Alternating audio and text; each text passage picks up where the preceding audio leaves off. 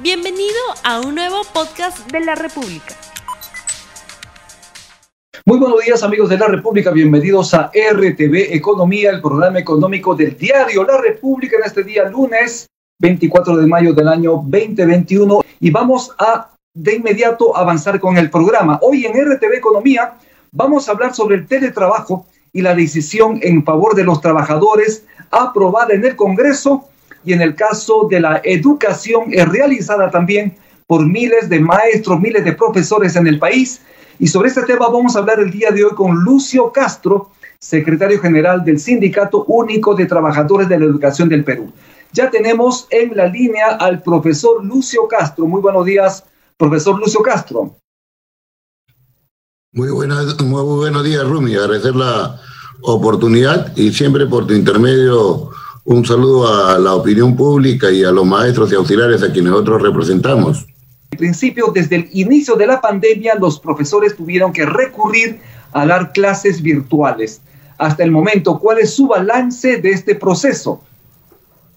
Mira, este, esta situación de pandemia generó, como es de opinión pública conocido, eh, la respuesta de la educación vía virtualidad y eso ha significado para el magisterio internarse en un campo desconocido, ha evidenciado la ausencia del gobierno en ese terreno en un primer momento y significó que el maestro pusiera todo su esfuerzo y empeño en internarse lo más rápido, en el capacitarse, actualizarse en todo lo que es manejo de la virtualidad.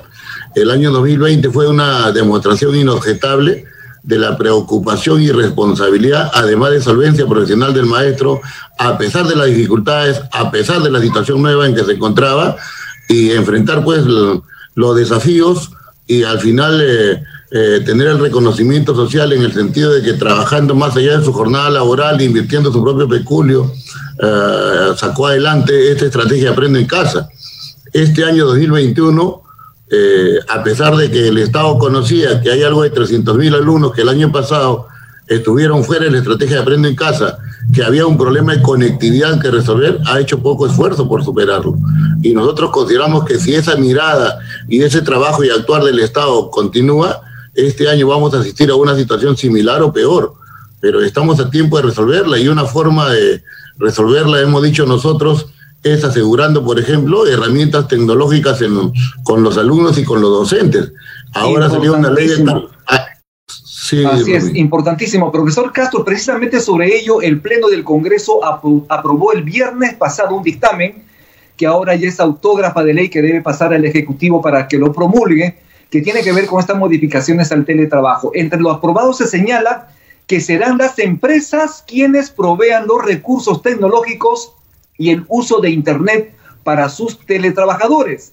¿Qué le parece a usted esta medida que abona en favor de los trabajadores del sector privado? Porque al parecer esto no correspondería al sector público. ¿Qué opina usted? Mira, en el entendido de que todos estamos en la virtualidad, de que la educación es un tema que compromete a la sociedad y que es responsabilidad del Estado y que el gobierno o los poderes del Estado han manifestado una preocupación absoluta por educación. Esto lo resuelto por el Congreso coincide con el sentimiento de los trabajadores en el sentido, por ejemplo, de que las herramientas tecnológicas con las que se trabaja en el, en el trabajo remoto uh, tienen que ser otorgadas por el Estado. Es una exigencia que nosotros hemos hecho. ¿Y qué sucede en educación? El gobierno ha proveído de un poco más de un millón de tablets a los alumnos y esto es absolutamente eh, ínfimo, teniendo en cuenta que son más de 8 millones que están matriculados en la escuela pública, algo de 300 mil que han eh, migrado de la privada a la pública este año y algo de 110 mil que el año pasado migraron. Entonces, te repito, la atención del Estado, la mirada del Estado, la responsabilidad del Poder Ejecutivo con la educación a distancia está siendo muy limitada. Entonces, más son expresiones, más son medidas efectivas que atención concreta y efectiva. ¿Qué ocurre en el caso de los trabajadores del sector público? Ustedes son maestros, pertenecen al sector estatal. En el caso de los trabajadores del Estado, profesores, ¿ustedes reciben alguna retribución por utilizar el Internet de su casa, por el uso de los equipos? ¿Reciben algún bono, alguna ayuda adicional? Mira, eh, nosotros hemos hecho una petición desde comienzos de año para que el gobierno viera la forma y mecanismo con las operadoras de telefonía de asegurar datos móviles e internet gratuito, no solo a los docentes, sino también a los alumnos. Eh, se ha emitido un decreto de urgencia que ha hecho que desde hace más o menos una semana y media o un poco más, eh, el gobierno eh, establezca contratos con, operadores de telefonía y se otorgue, se dote de datos móviles y, internet a los docentes. Pero ahí también hay un tema que manejar. La mayoría de docentes, si se quiere, tienen ya planes de pago con operadoras y prácticamente lo que está gastando o lo que está invirtiendo el dinero eh, no va a tener eh, implementación. Por eso ahí debe haber un nivel de tratamiento el sindicato con el gobierno, con el Ministerio de Educación, a efecto de darle un mejor sentido, una mejor orientación y que este, este, esta inversión del gobierno en el tema datos móviles e Internet realmente tenga sentido, utilidad y signifique un reconocimiento y valoración adicional al maestro por el trabajo que está desarrollando, cosa que en este momento no está sucediendo. Ustedes desde el año pasado, desde mediados del año pasado aproximadamente y hasta diciembre, han recibido 15 megas adicionales a su plan particular en telefonía por parte de algunos operadores de telecomunicaciones. Esto lo ha hecho el Ministerio de Educación a propósito. Pero les explicaron a ustedes ¿por qué no reciben esa ayuda en conectividad para telefonía móvil si es que realmente todavía no lo tienen y cuando las clases ya han empezado hace más de dos meses? Mira, el año pasado, Rumi, eh, la dotación de datos e Internet fue a partir del mes de octubre, casi culminando el año, a pesar de la exigencia permanente del SUTEP.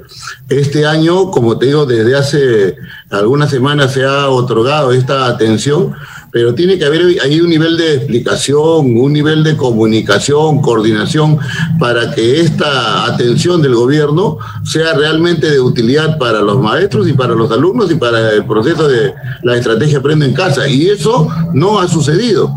Por eso nosotros eh, hemos reiterado documentación al ministerio para ver ahí un tratamiento de mejor eh, utilización de estos datos, de tal manera que los maestros eh, lo sientan como una ayuda y como una, un apoyo al trabajo que desarrollan y no sigan, como en muchos casos ocurre hasta ahora, eh, ellos mismos gastando su peculio para cubrir esta necesidad y poder desarrollar sus actividades profesionales. Si bien el Congreso aprobó esta norma que modifica la ley del teletrabajo, ¿cuáles son los ajustes que sugieren ustedes como maestros para beneficiar a esa plana de docentes en todo el país? Uno, nosotros eh, solicitamos que este tema de datos móviles e Internet sea, como tú dices, comunicado, coordinado y rinda todos los efectos que están planificados. Eh, dos, eh, las herramientas tecnológicas son una necesidad en tiempo de virtualidad, en tiempo de avance tecnológico y científico incontenible. Los maestros y los alumnos deben estar dotados de herramientas que estén a la altura de los tiempos y de las exigencias que vivimos. Y eso no está sucediendo. Hasta ahora el gobierno no mueve un solo dedo para atender esta exigencia que es absolutamente justa y legal para los maestros. Y en el caso de los alumnos, las tablets que se han otorgado son, como te decía, un poco más de un millón y eso resulta absolutamente insuficiente para cubrir el universo de todos los estudiantes. Y a esto debería sumarse el tema de las eh, coordinaciones, las alianzas estratégicas entre el Estado, la empresa privada, la coordinación con los gobiernos locales, regionales, con las operadoras de telefonía, antenas solares, distintos mecanismos eh, que podrían servir y ayudar mucho a enfrentar este tema de la conectividad, que es una limitante para asegurar el éxito de la estrategia Aprendo en Casa. Nosotros queremos que no se repita la experiencia del año pasado y sería absolutamente negativo que eso sucediera teniendo en cuenta que ya conocemos los problemas y, debemos, y sabemos qué tenemos que hacer. Y lo que se va a evidenciar si esto ocurre este año es que el Estado ha tenido un año más de desentendimiento con los problemas y las dificultades que en educación se suceden. En el caso, por ejemplo, de la compensación por tiempo de servicio, tengo conocimiento de que ustedes han pedido al Congreso abordar el tema y que les puedan entregar, digamos, el 100% de la CTS que también está gozando el sector privado. Refresquenos un poquito, según lo aprobado en el Congreso, cuánto es lo que a ustedes les corresponde por compensación por tiempo de servicio.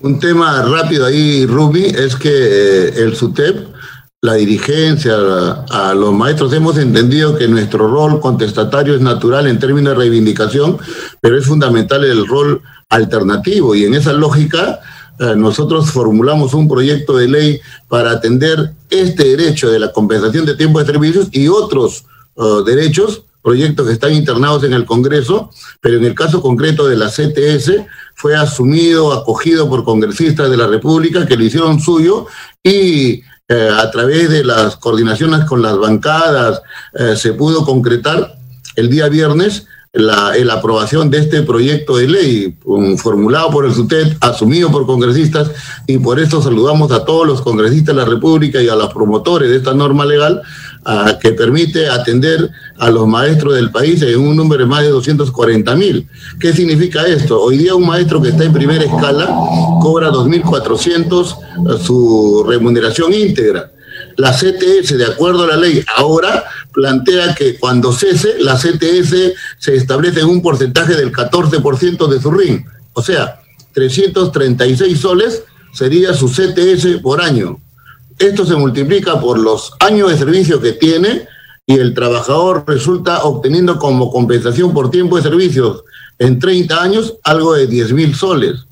Imagínate tú, 30 años de servicio, una vida entera dedicada a la educación, a, a los alumnos, y te retiras con 10 mil soles. El Tribunal Constitucional ha manifestado en una sentencia que esa, ese porcentaje es discriminatorio, teniendo en cuenta que hay otros regímenes laborales en los cuales el porcentaje de la CTS es equivalente al 100% de su remuneración.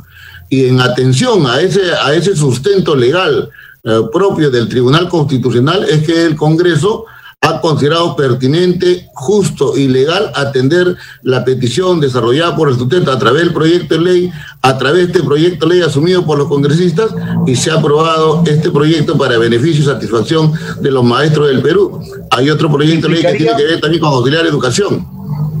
Implicaría entonces que en promedio eh, los maestros, los auxiliares, entre otros, estarían recibiendo 10 mil soles aproximadamente con este retiro de este 100% de CTS que implica, como usted lo ha señalado, 14% de la remuneración mínima. ¿Esto es así?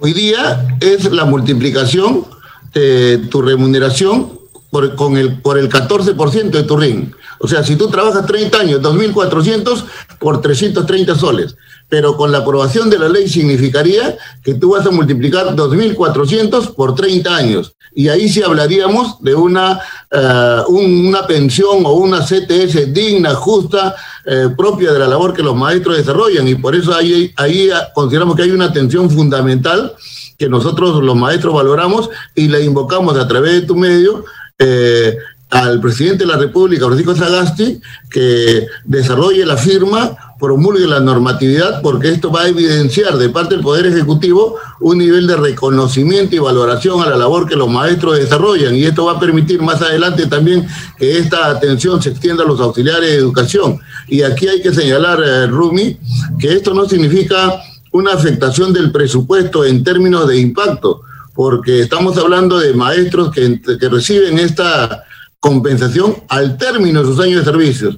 Y no todos cesan de manera voluntaria y no va a ser un monto que va a recepcionar todos los maestros, solamente aquellos que culminan su, su vinculación laboral con el Estado, cesan y reciben una, una compensación de tiempo de servicios absolutamente justa. Y va a ser con un presupuesto del mismo Ministerio de Educación. Por tanto, eh, oposición, justificaciones que puedan servir para impedir la firma de esta ley no existen. Y aquí lo que corresponde es la voluntad política y la demostración de que hay una identificación con la labor, con la responsabilidad y con el trabajo responsable que los maestros están desarrollando, que ha merecido de la sociedad un nivel de reconocimiento y valoración social.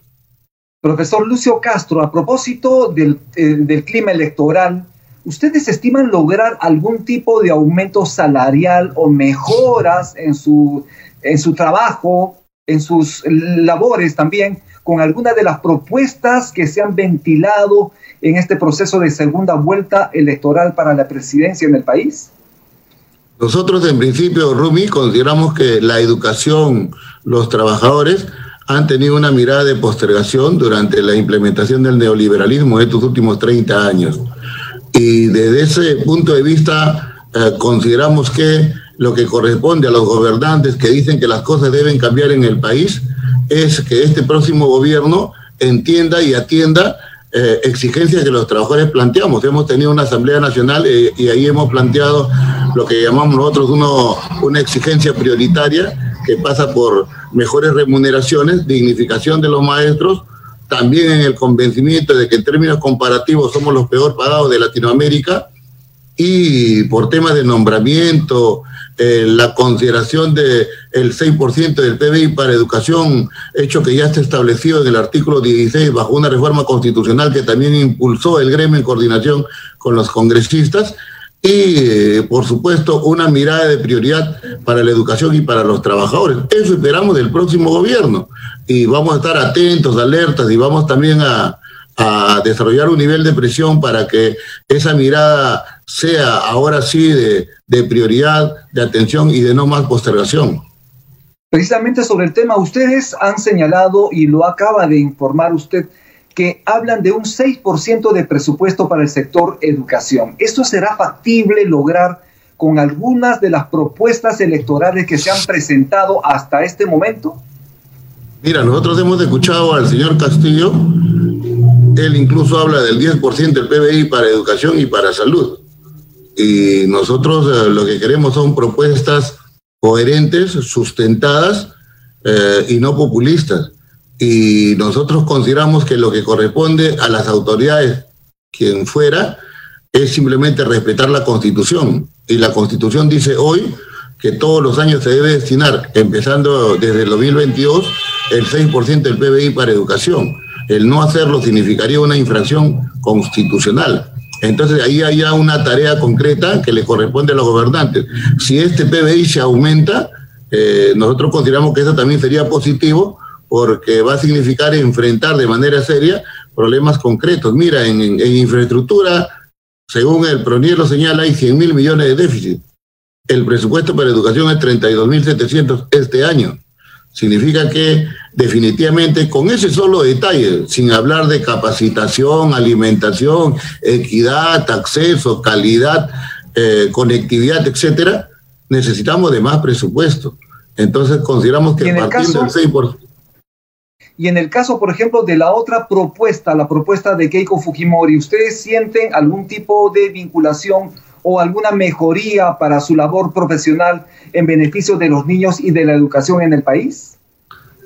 Mira, eh, nosotros hemos escuchado a la propuesta de Fuerza Popular y hemos escuchado que se va a respetar lo que la Constitución dice. Y si esto es así, el 6% está garantizado y no tiene que tener ningún tipo, no tiene que haber ningún tipo de renuencia a su implementación. En el caso del señor Castillo dice el 10% del PBI. Si él es presidente de la República, entiendo que tiene que cumplir con lo que se ha comprometido. El pueblo está cansado de demagogia, de mentiras, y si él llega a la presidencia de la República y no implementa el 10% del PBI, y esto se debe concretar en noviembre de este año con la aprobación del presupuesto, lo que, lo que acreditará es que ha llegado a la segunda vuelta en base justamente a la demagogia, y nosotros seremos los primeros en cuestionar y criticar de manera muy dura eh, este tipo de actitud que ya ha cansado y hastiado a la población. Profesor Lucio Castro, ya tenemos que irnos, vamos a presentar de inmediato los resultados del sondeo rápido que hemos lanzado al inicio del programa. No sé si mis compañeros ya lo tienen. La pregunta es la siguiente. ¿Empresas y Estado deben cumplir los costos del teletrabajo de sus trabajadores? Sí, 83%, no 17%. Profesor Lucio Castro, ¿qué opinión tiene usted de este resultado, de este sondeo rápido en la República? Se refleja en esta encuesta el sentimiento de los trabajadores. En el caso de los trabajadores de la administración pública, el Estado tiene que asumir su responsabilidad y responsabilidades centrales del Estado en cualquier sociedad contemporánea son salud, educación, seguridad social, previsión social. Entonces, encontrada ahí la educación, es responsabilidad del Estado asegurar esta exigencia justa de los trabajadores, que es de herramientas tecnológicas, Rumi. Es importante esta encuesta para darle sentido a nuestra petición. Así es, profesor, ya nos estamos retirando 15 segundos, por favor, para despedirse el público y quizás algunas recomendaciones finales. eh, agradecer la oportunidad en principio, pedir al Congreso de la República que otros proyectos de ley en los que el SUTE también tiene mucho que ver, el magisterio, eh, sea atendido. Por ejemplo, el pago del 30% por preparación de clases, que pedimos al Congreso se agende y se trate lo más pronto posible, es un derecho postergado que tiene más de dos décadas. Lo otro es eh, pedirle al magisterio eh, la unificación, la centralización de fuerzas, porque el periodo que se viene es bastante complicado y ahí va a imperar una expresión importante que es la unidad hace la fuerza. Y tercero, a la opinión pública en estos tiempos en que estamos resolviendo el futuro del país, un nivel de eh, tranquilidad, serenidad y mucha reflexión es importante para poder desarrollar nuestra ah, votación sabiendo y estando convencidos que estamos apostando por lo mejor, lo más coherente y no mandar al precipicio al país. Y lo último, una invocación a todo el Perú. Esta pandemia está causando mucho pesar y uno de los uh, elementos que ayuda mucho a que esto no se incremente es el cuidado, es la precaución. En ese sentido, eh, la invocación a todos los peruanos. Muchas gracias por la oportunidad, Rubí. Bien, muchísimas gracias. Entonces estuvimos con el profesor Lucio Castro, secretario general del Sindicato Único de Trabajadores de la Educación del Perú, del SUTER, y él lo ha dicho con claridad, necesitamos cuidarnos, es necesitar, necesitamos entonces que las personas se cuiden debido a esta segunda ola de contagios en plena pandemia. Muchísimas gracias por su atención y con esto hemos terminado la edición del día de hoy. Nos vemos el día del mañana. Tupananchis, Cabo, Barquecuna, Parecuna, Yactamasicuna. No olvides suscribirte para que sigas escuchando más episodios de este podcast.